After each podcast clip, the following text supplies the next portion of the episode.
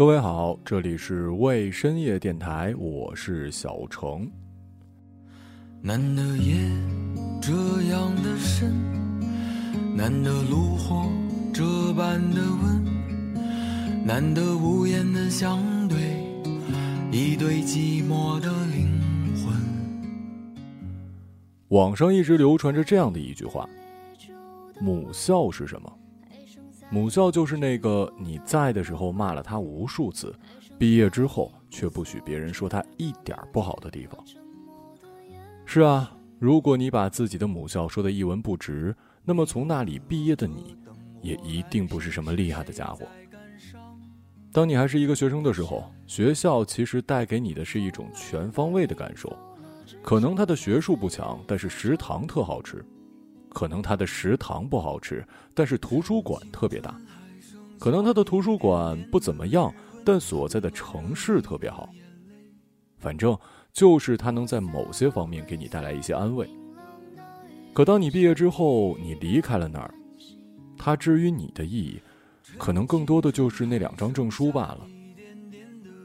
是不是二幺幺、九八五，是全国重点还是省份重点？是一本、二本还是三本专科？对于外人来说，他不会知道那个地方其他方面的好。你十多年的努力，也就是那两张纸。这个时候，你还爱他吗？这个时候，你会不会羞于告诉别人你是哪里毕业的呢？难得夜这样的深，难得炉火这般的温，难得无言的相。一对寂寞的灵魂，还剩下一杯烈酒的温，还剩下一盏烛灯的昏，还剩下一无所知的明天和沉默的夜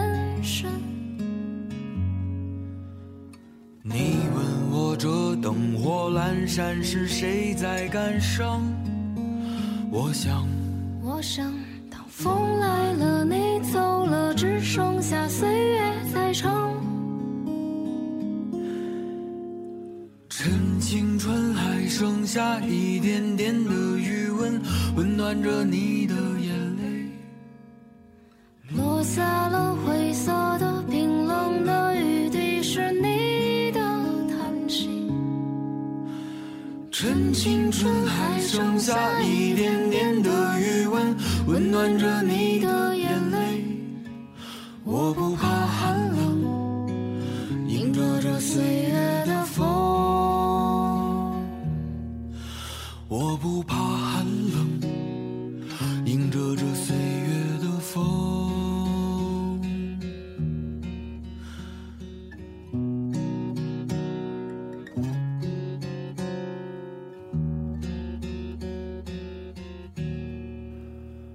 先声明啊，我绝对没有歧视学历低同学的意思，毕竟我本人就是在一所全国排名五百左右的完全不知名的二本毕业的，我绝对没有资格站在高地上指点江山。我也经常在节目里夸赞我的乐山师范是有多么的好，起码风景秀丽，适合恋爱。我那一届的播音主持专业课的老师都很好，好吃的超级多。但就如同我开头讲的一样，这些东西对于离开学校之后的我们来说，对于你写简历的时候来讲，都是写不进去的。给你的空间只有不到十个字符，他也只想要你学校的名称罢了。长辈安慰那些没有考上大学的朋友，总会这样说：“考不上也没事儿，大学生现在遍地都是，四年下来不就是混一张纸吗？”那么多有钱人没上过大学呀，也不是名校毕业呀。这也是高中阶段我安慰自己的话。我觉得上不上大学没啥区别，有那四年我还不如早点参加工作。这四年的工作经验绝对打败一个大学应届生。我觉得好大学和一般大学也没啥区别，也不是名校出来的一定都是高管，身边就有二幺幺毕业回到我们市做公务员的呢。但随着自己慢慢长大，经历的事情越来越多，才发现，原来之前自己的想法确实错了。最大的、最核心的错误就是我们对于上大学的意义。基本上，支持高等教育无用论的人观点就是：大学毕业不见得比不上大学赚得多。这就是问题。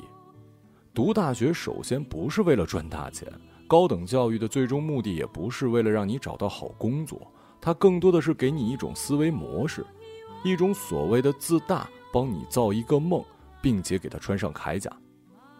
这个梦让你相信你可以改变命运，铠甲让你更慢地变回现实，脚踏实地。登过山顶，选择悠然南山下是一回事儿。没有体力、没有能力攀爬，就待在原地佛系，是另外一回事儿。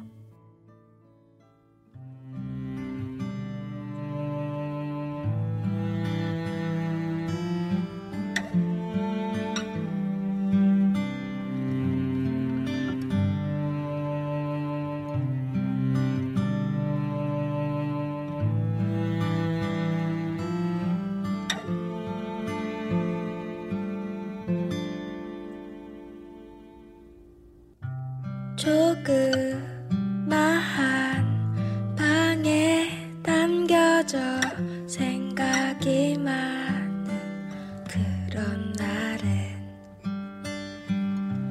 나를 물어 뜯는 못된 생각들이 나를 괴롭히지 저리 가다 저리 가 싶다고 소리치잖아. 안 들리니? 괜히 허공에다 대고 심술 부리는 내가 정말로 한심해. 무작정 기타를 잡고 내가 뭘 할 수 있을까? 그래.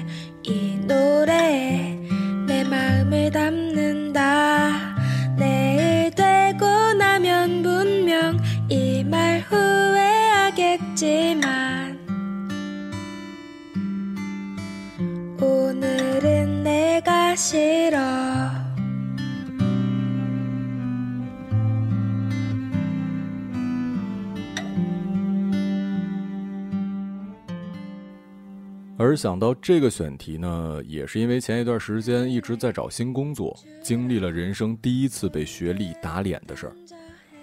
那是一家国企，base 在长春，可以说是长春最大的、没有之一的支柱产业公司。当时招聘的岗位是新媒体主管，在人均收入也就三千五，单休无年假、无奖金，甚至只交三险一金，那就是最基本的长春招聘市场里。月薪十五 K 双休，还有五险一金的待遇，实在是打着灯笼都难找。我当然欣然地接受了猎头的邀请，结果人家在了解基本情况的部分，我的学历就被卡住了。要求是最低学历也得是九八五二幺幺，不然没有办法成为正式员工。爸妈说的那句“大学文凭是一块敲门砖”的说法，我人生第一次切身的领教了一回。我的这块土砖还真的配不上人家高级住宅的施工要求，而且英语要求也是最低四级。可能这一点对于一般的本科生来讲是毕业的必要条件，可我是一个艺术生，我们学校对于我们这群特殊群体很照顾，没有硬性规定英语四级以及计算机等级。当年觉得特幸福，并且还觉得自己以后肯定也不会去外资公司，也不会去做行政。这两样学了没用啊！结果时间告诉我，未来的事情真的没有人可以预见的，而且就算是配音的话，英文配音的价格都远高于中文，竞争强度也低很多。工作之后，我连 Excel 都是不会用的，虽然没有被骂，但因此看见了不少的白眼儿。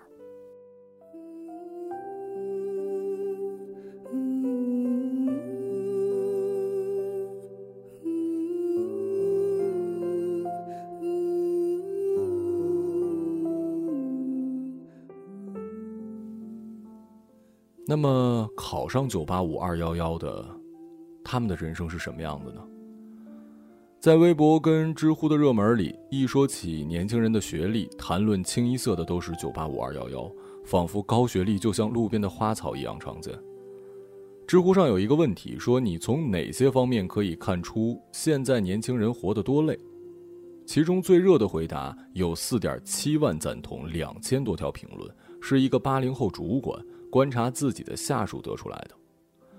他说：“我带的团队里有六个九零后，其中四个是二幺幺的研究生，一个是普通研究生，一个是北美的海归。他们智商很高，灵性十足，教什么会什么，在同龄人中那就是佼佼者。但他们活得确实很累，普遍住在五环以外，和同学或者对象一起合租，每天坐一个小时以上的地铁来上班，在迟到的最后一分钟，带着路边买的早餐冲进办公室。”中午会用手机点外卖，吃点儿米线、麻辣烫或者是轻食。晚上六点半下班，但工作量决定了加班到八九点是常态，到家九十点一天就过去了。而社会资源也几乎饱和，进到这个公司第一年年薪九万，三年能涨到十五万，五年能不能涨到二十万得看运气，然后就到头了。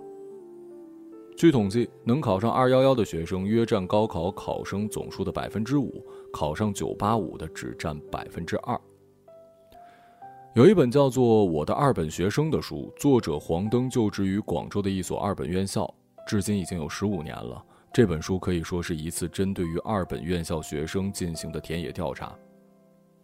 在作者的学生中，石磊是一个典型的二本学生，他出生在潮州市，是家里的独生子。父亲呢经营一家摄影店，母亲是家庭主妇。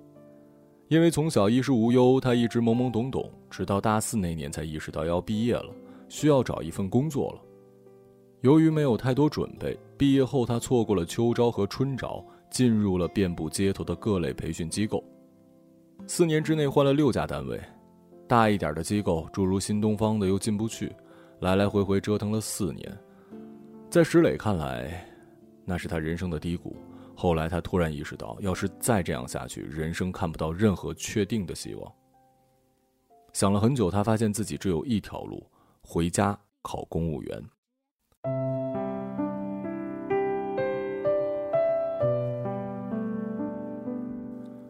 总的来说，石磊还是很幸运的。在认真备考之后，他考上了梅州国税局，并且在事业稳定之后，很快结婚生子。虽然内心并不想做公务员，但是胜在安稳，好过在外漂泊。结婚的时候，父母拿出所有积蓄给新房当首付，但石磊每月的日子还是信用卡先还两三千，然后支付宝、蚂蚁花呗再还两三千，房子月供两三千，很难存下钱。在社会的共识之中，二本学生所代表的这群年轻人，从不被期盼为推动社会进步的角色。他们唯一被赋予的社会期盼就是，养活你自己就行了。这就是二本学生的尴尬之处：学历和你的眼界的限制，使得你在和顶尖学校的毕业生竞争的时候处在劣势，从而很难成为真正的精英。但身为接受过高等教育的人，又无法抛弃学历，落回到真正的底层去。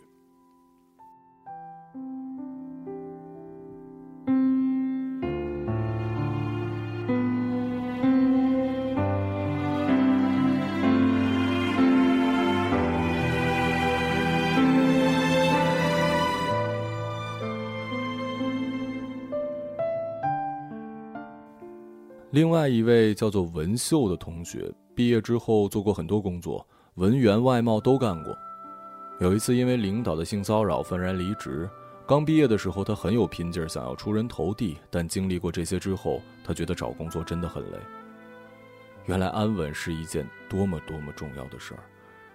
有些现实的高墙，往往从很早就开始筑成了，出身、长相、学历、眼界，一点点垒。直到你走到他跟前，发现这堵墙已经高到几乎无法逾越。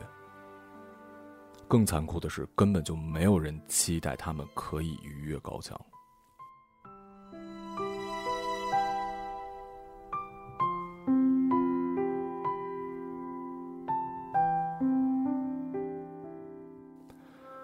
而二更根据二本学生这个话题拍了一个视频，我觉得还挺现实的。二零一九年我毕业了，而毕业之后，我收获的第一个新的词汇不是职场人，而是二本生。我和我的二本同学大多来自各个不知名的小城市。我们通过高考进入大学，才发现到达想去的目的地，一张二本文凭远远不够。而我也从进入大学的那一刻，就被告知就业的压力，不自觉地陷入到大学生的内卷中。学校流行考学热、考证热，把学历当成了就业工具。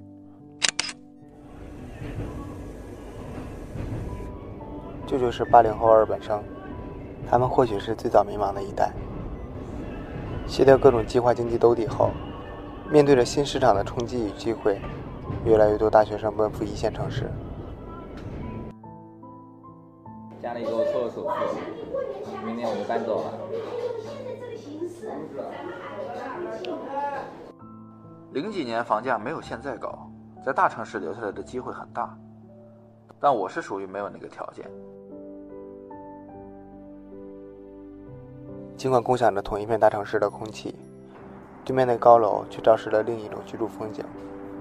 有人在村里只停留了很短的时间，就进入了另一个阶层。也有的在村中多年无声无息。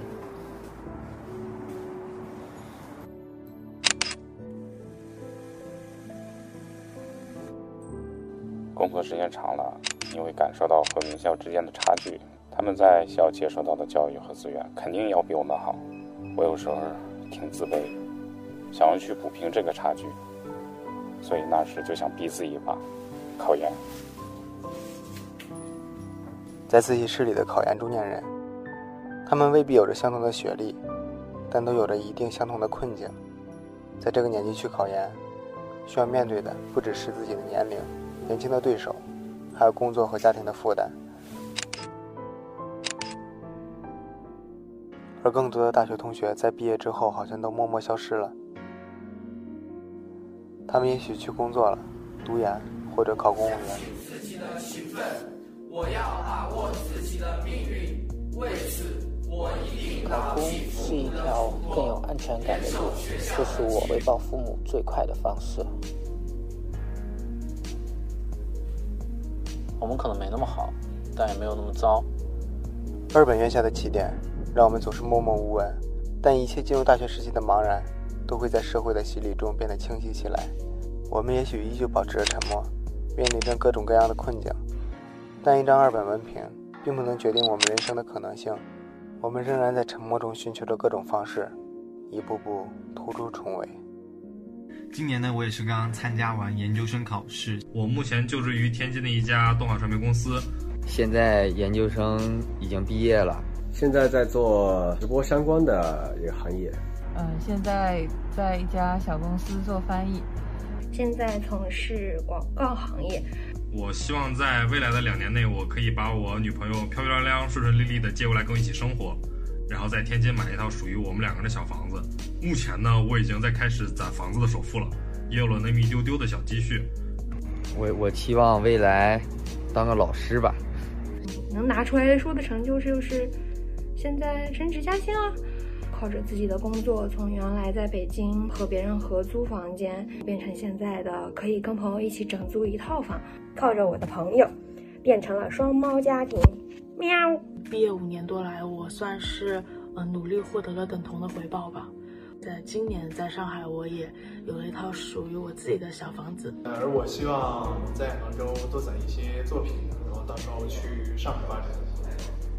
我觉得二本生只是代表当时的成绩，未来还是有很多的可能性的。啊，慢慢的成长。二本生加油！再加油，加油哦！加油，加油！不要呃，因为自己的学历感到气馁，还是要不断的努力，不断的向前。二本不是什么不好的事情啊，但是你要更加努力，为了自己喜欢的东西更加努力吧，不要做让自己后悔的事。加油！我觉得在这些见缝插针的丧的瞬间中。我才可以从那些特别的焦头烂额的事情中，一直去努力，一直去奋斗，然后一直坚持下来。做这期节目当然不是为了吐槽自己的母校，毕竟你母校的水平一定程度上确实很真实的反映了你一段时间内的真实学习水平。只是这次，我想站在我最不喜欢的立场——过来人的角度，对还在读书的听众说一句：学历不能决定你人生是肯定的。你确实看到了那些低学历的人赚了更多的钱，那是因为稀有才会被大肆宣传。从整个的大数据面板上，一定是受教育程度越高的人群，收入一定会高于受教育程度低的人群。如果你还在读书，是真的还有机会的。甚至你读了大学，你还可以努力去读第二学历。另外，高等教育的意义、学历的意义，带给我们最重要的，绝对不是工资收入，而是眼界。让我最觉得疼的不是我拿不到一个月十五 k 的 offer，而是我觉得我的高度还够不上人家徽长的位置呢。